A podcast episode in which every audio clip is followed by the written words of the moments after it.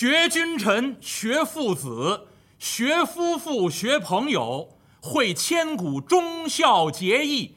细细看来，漫道逢场作戏，或富贵，或贫贱，或喜怒，或哀乐，将一时离合悲欢，重重演出，管教拍案惊奇。谢谢诸位。说这几句话，我们说书人叫上场诗，拍木头开始说书。那么今天拍木头开始，从今天开始，给您说这部长书呢，叫做《西游正道》。我愿意管它叫做《西游正道》，当然大家最熟悉它的名字叫《西游记》。那么普天之下，寰宇之内，鄙人说一句谦虚的话。用现场评书说《西游记》的，您就往前看。普天之下，寰宇之内，只此一人而已，绝无第二。所以呢，我可以很谦虚的说，用评书说《西游记》，没有比我更好的，也没有比我更次的了，啊，因为就这么一号，啊，所以我为什么刚才说，如果您能够捧场，每周日下午来。我呢，完完整整的用现场评书给您演绎《西游记》，啊，这也是呃普天之下一大盛事，那功德圆满，这是最好的了。那么这个《西游记》，有的朋友说我太熟悉了，何必要听你评书呢？但是我接触的很多朋友，包括今天在座的朋友，那我也问问，今天有不少年轻的学生，那可能上学的时候语文课本里面会有《西游记》的选选篇啊，初一可能学过。但是，如果不是说语文课里面固定要学的那个选篇，在座的诸位，包括听我录音的，在网上看录像的朋友，您可以扪心自问：您有没有认认真真的读过《西游记》原文？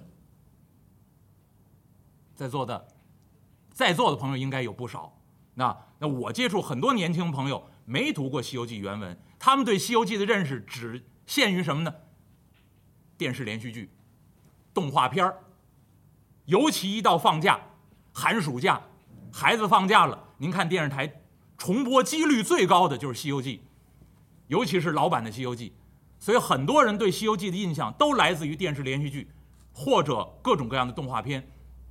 可是，如果您只从那样的角度来看《西游记》，那不过觉得《西游记》就是一个最适于青少年来看的神话故事而已。但是我今天为什么拍木头要说，我今天开始说的这部书叫《西游正道》，这也不是鄙人我自己的观点，古人这部《西游记》最开始最早的版本，您要看明代万历二十年最早出版《西游记》，这一年是公元一五九二年，列位，我数学是不好啊，一五九二年到今年四百二十二年，如果没算错的话。这一部小说问世以来四百二十二年了，就在这最早的这个版本里面，明代万历年间叫世德堂本。这个版本的《西游记》序言里面就写了一句话，他说：“此其书之预言哉？”那这部书是一部大预言。诸位，如果您坚持从今天开始听，每回不落。咱们把《西游记》说完，您听听，我这三五年之内，大概这句话要反反复复的说，就是《西游记》是一部大预言，绝不是哄孩子玩的神话故事而已。举一个小例子，因为《西游记》您太熟悉了，《西游记》里面最著著名的人物就是孙悟空。如果您只看电视剧，只看动画片，您知道他叫孙悟空，您知道他叫行者，啊，您还知道。有些妖魔鬼怪管他叫泼猴，啊，然后他的师傅管他叫猢狲，啊，可是如果您仔仔细细看过《西游记》原文，您就知道，在电视剧和动画片里面都体现不出来的孙悟空还有另外一个名称，叫心猿。唐僧登城上路收的第一个徒弟就是孙悟空，大徒弟就是心猿。收的第二个，很多人都以为收的第二个是猪八戒，不是。收了孙悟空，第二个收的是什么？收的是伯龙马。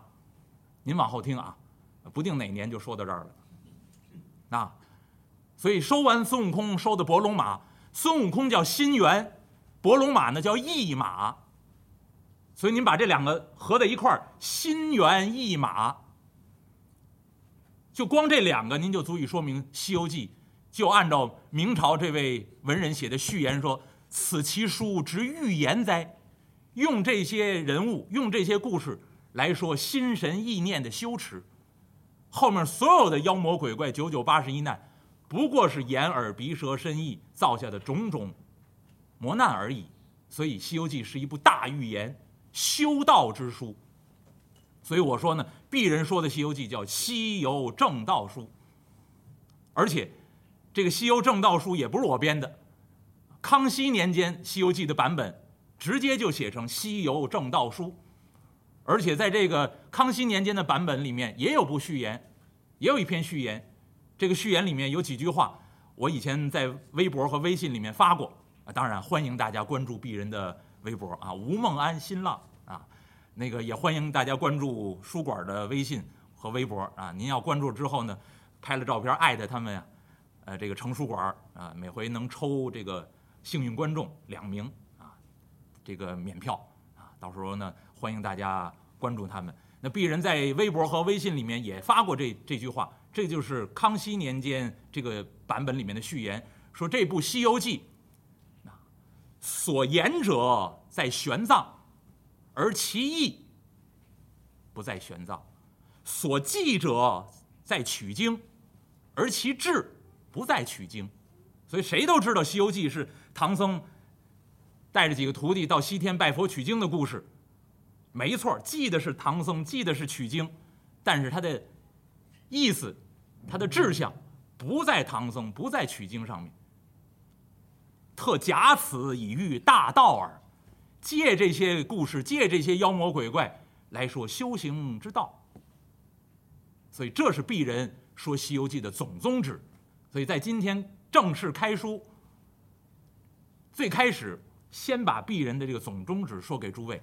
所以我坐在这儿不是给诸位讲一个，待会儿蹦出一个妖精来，然后孙悟空拿棍子梆就给打死了。那如果你要想看那个，您直接就到电视台。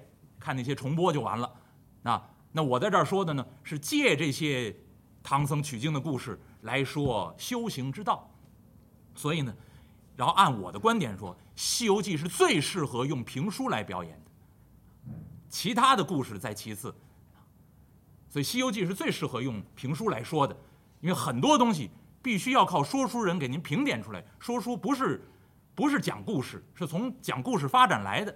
但是评书评书总得要评，那个评就是您看电视剧，光听故事听不到的，看不到的，那所以呢，欢迎诸位每周日下午啊来成书馆捧场，我们北京最高大上的书馆啊，欢迎诸位捧场，我们共同完成这趟修行之旅啊，我们也就像唐僧取经一样，经历这些年头，然后最后修成正果，能够功德圆满。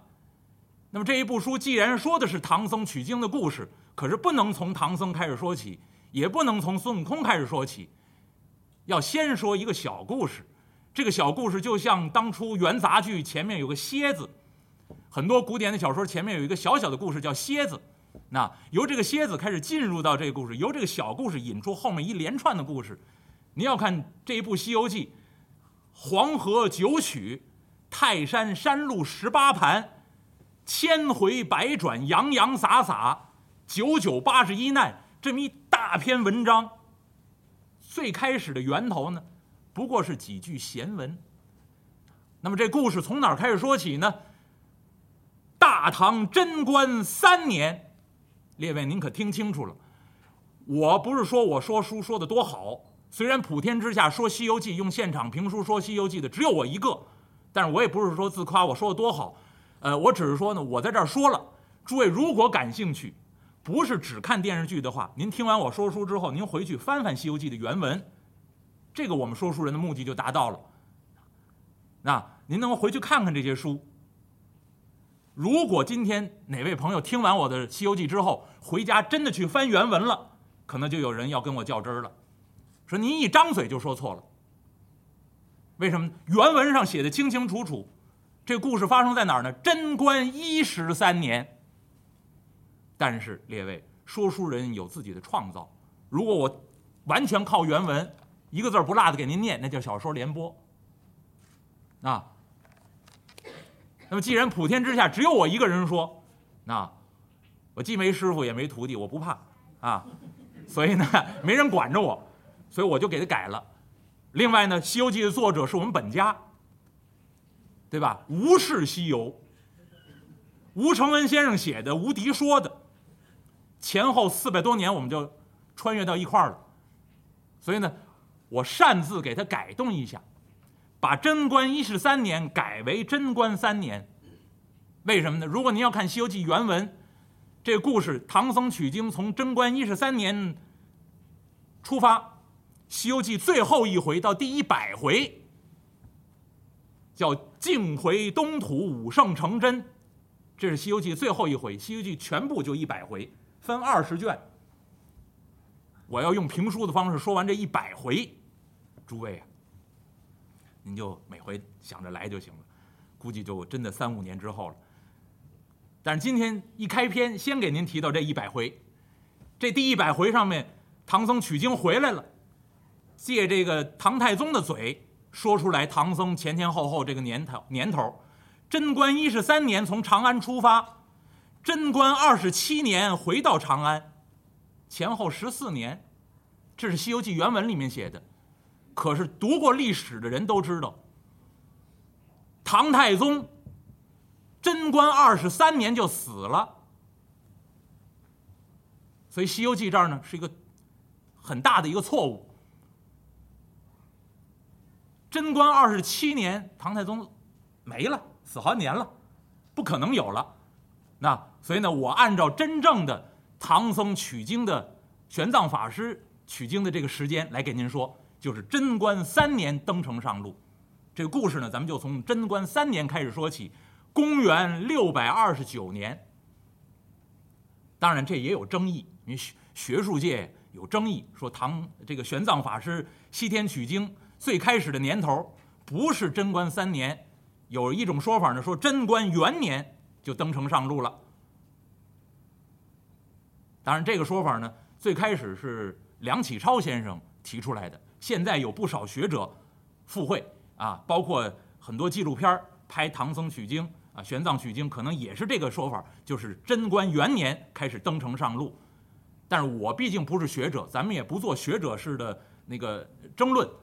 我按照呢唐朝人写的书啊，就是《大慈恩寺三藏法师传》，是唐朝人写的书，就是玄奘法师的弟子写的。那那么这本书上面就写着贞观三年。玄奘法师登城上路，而且玄奘法师自己写的表文，取经回来，回到于田，先给大唐天子上了一份表表文。玄奘法师自己写的表文里面自己说：“贞观三年，登城上路。”啊，伟越宪章，远赴西域。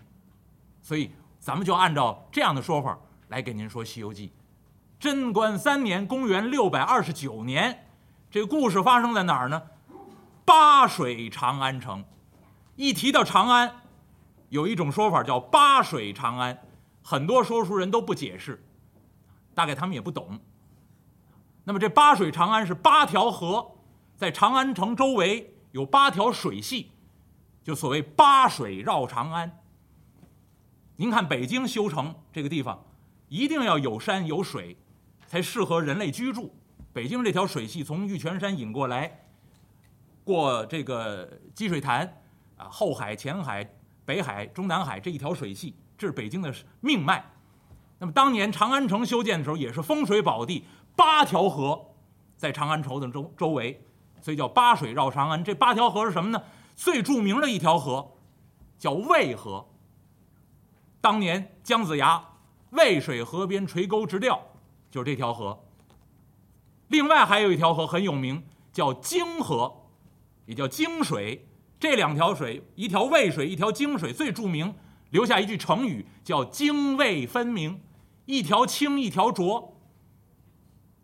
那除此之外，渭水、泾水、风水、涝水、决水、耗水、产水、灞水，八条河。那么这八条河围绕着长安城，这座长安城啊，依山傍水，风水宝地。那当然，俗话说得好啊，靠山吃山，靠水吃水。既然长安城外有水，那么这个水上面呢，自然就有捕鱼为业之人。那么这一天呢，就在这长安城外小路之上，来了这么一个人。这个人呢，五六十岁的年纪，粗布的衣裤，高挽着这个裤脚，穿一双草鞋，手里头呢，提了一小鱼篓。提了这鱼篓呢，这一看，这是一个渔夫。这位渔夫呢，满心欢喜，一脸的笑容，特别的开心。提了这小鱼篓啊，有打这个。河边奔城里去，沿着这小路，提着这鱼篓一边走啊，一边唱：“青纤纤的那个蓝纤纤，蓝个盈盈的天。”生下一个兰花花哟，时时的爱死个人。真高兴啊！一边走一边哼着小调，提着这鱼篓啊，奔长安城这边来。一边走一边唱，迎对面过来一位。这位呢，头上戴草帽圈儿。身上的粗蓝布的裤褂腰里头系着带子，在这腰里头呢别着一把板斧。这位呢手里头提了一个空扁担，一卷麻绳拴在这扁担上头，攥在手里头。这位呢迎着这个渔夫就过来了。这位提着扁担掖着板斧，这甭问，这是樵夫。打柴的樵夫，所以您看《西游记》，洋洋洒洒，千回百转，但是开篇叫渔樵问答。一个渔夫，一个樵夫迎对面走，这提了空扁担的这位，一抬头，嚯，张哥，张老哥，这一叫呢，提了鱼篓这位，被称呼为张老哥这个。脚步一停，一抬头，哟，李老弟，这俩人认识。一个姓张，一个姓李。越走越近的凑在一块儿，这樵夫，张老哥，我这，怎么了？这这么高兴？哪儿去呀？这姓张的渔夫呢，一举自己这鱼篓，老弟，瞧见没有？进城啊，送鱼去。送鱼怎么这么高兴？干嘛呀？发财了？那可不是。我这个营生啊，有准谱。哎，每天呢叫满载而归。打上这些鱼呀，该卖钱的卖钱，留下呢，哎，自己熬点鱼汤。烧两壶酒，挺美。你看看我这小日子过多好，干嘛不高兴啊？哎，时时得爱死个人。我这姓李的这樵夫一听，嚯，老哥哥，你这是发财了？你这是啊？这个怎么叫你这是营生有准谱呢？那不能告诉你啊！你这是干嘛去？我这上山砍柴去。砍了柴，卖了柴火，弄点吃喝。哦，行行行行行，你呀该干什么干什么去啊！砍柴去砍你的柴去，我不跟你废话。一会儿这鱼啊不新鲜了，我赶紧进城送鱼去。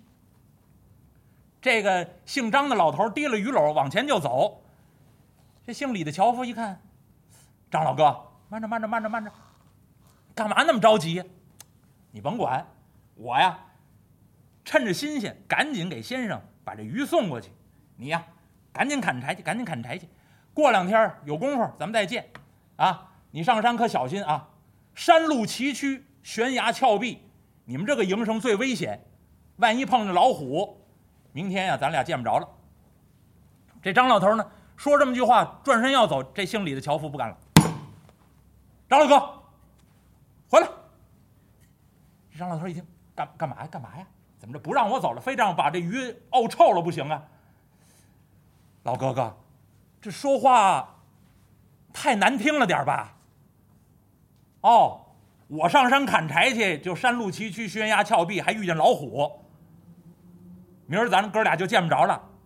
咱们好朋友啊，这好朋友怎么见面就方我呀？这不咒我吗？我们上山最腻歪这个。张老哥，你要跟我说这个，明儿啊，你再下河打鱼去，遇见大浪把你船弄翻了。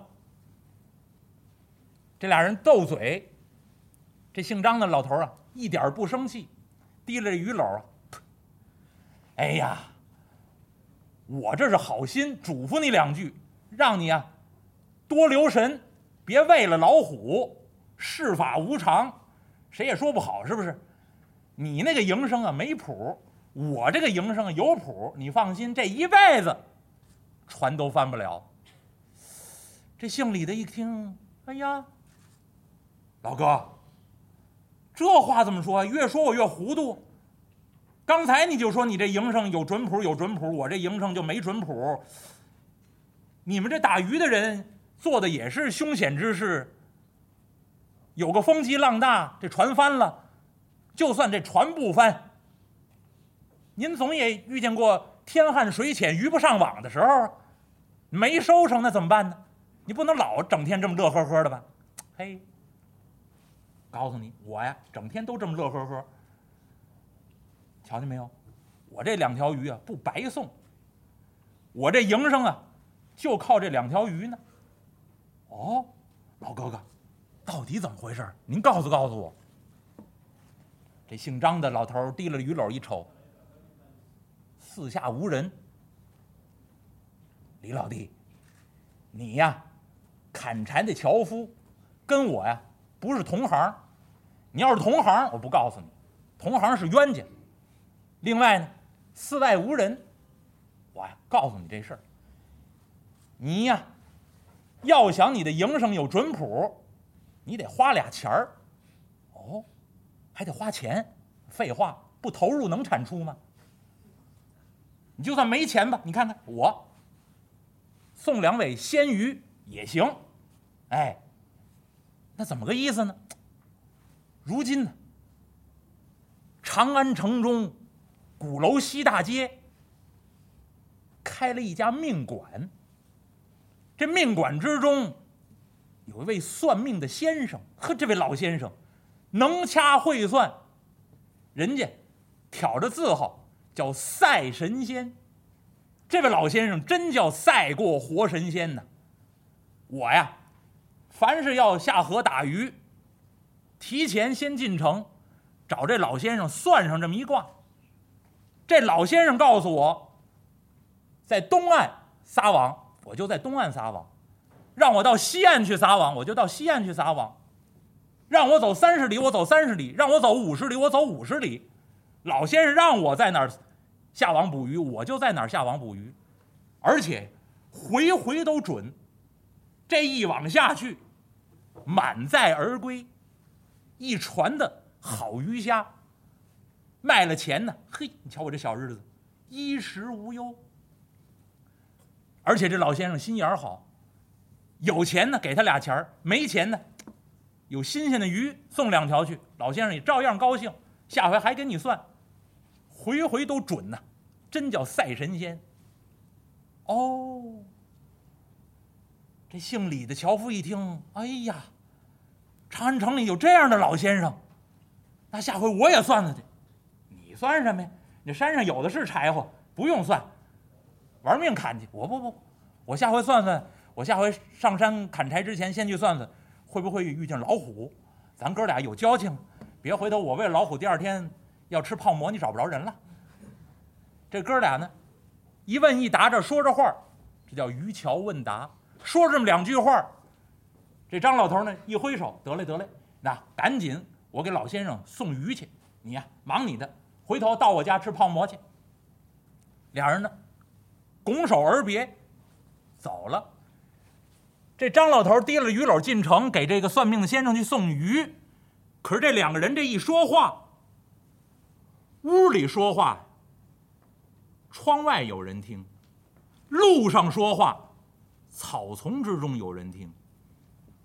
所以叫隔墙有耳。张老头刚才说话之前，先看周围，明明看的寺外无人，才跟这个姓李的樵夫说了这番话。可是咱们这是魔幻现实主义评书，对不对？神话。